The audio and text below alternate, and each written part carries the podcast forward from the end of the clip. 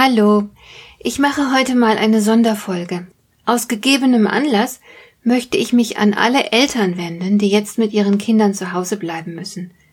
Wenn du selbst keine Kinder hast oder deine Kinder schon aus dem Haus sind, dann sei doch bitte so gut und mache jemanden auf diese Folge aufmerksam, der jetzt mit seinen Kindern zu Hause bleiben muss. Es ist keine Kleinigkeit, über Wochen mit Kindern in der Wohnung eingesperrt zu sein. Experten befürchten, dass die häusliche Gewalt in diesen Zeiten insgesamt zunehmen wird. Wenn man auf begrenztem Raum zusammengepfercht ist und einander einfach nicht aus dem Weg gehen kann, entsteht daraus eine starke psychische Belastung.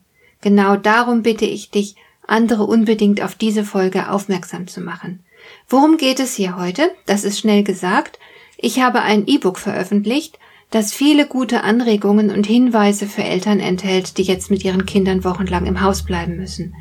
Dieses E-Book ist selbstverständlich kostenlos.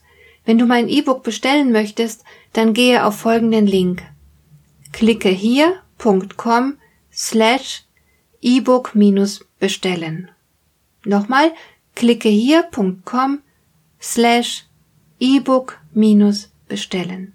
Ich habe den Link aber natürlich auch in die Show Notes gestellt. Darüber hinaus habe ich mir noch ein weiteres Angebot für Eltern überlegt, jeder, der mag, kann sich obendrein meiner Facebook-Gruppe anschließen. Ich betreue eine Gruppe von Eltern, die jetzt mit ihren Kindern zu Hause sitzen müssen. Und hier können sich Eltern austauschen, sich entlasten, sich gegenseitig unterstützen oder auch mal Rat holen. Unter folgendem Link kannst du der Gruppe beitreten. Klicke hier.com slash Familienalltag. Auch diesen Link findest du in den Show Notes. Das war's auch schon für heute.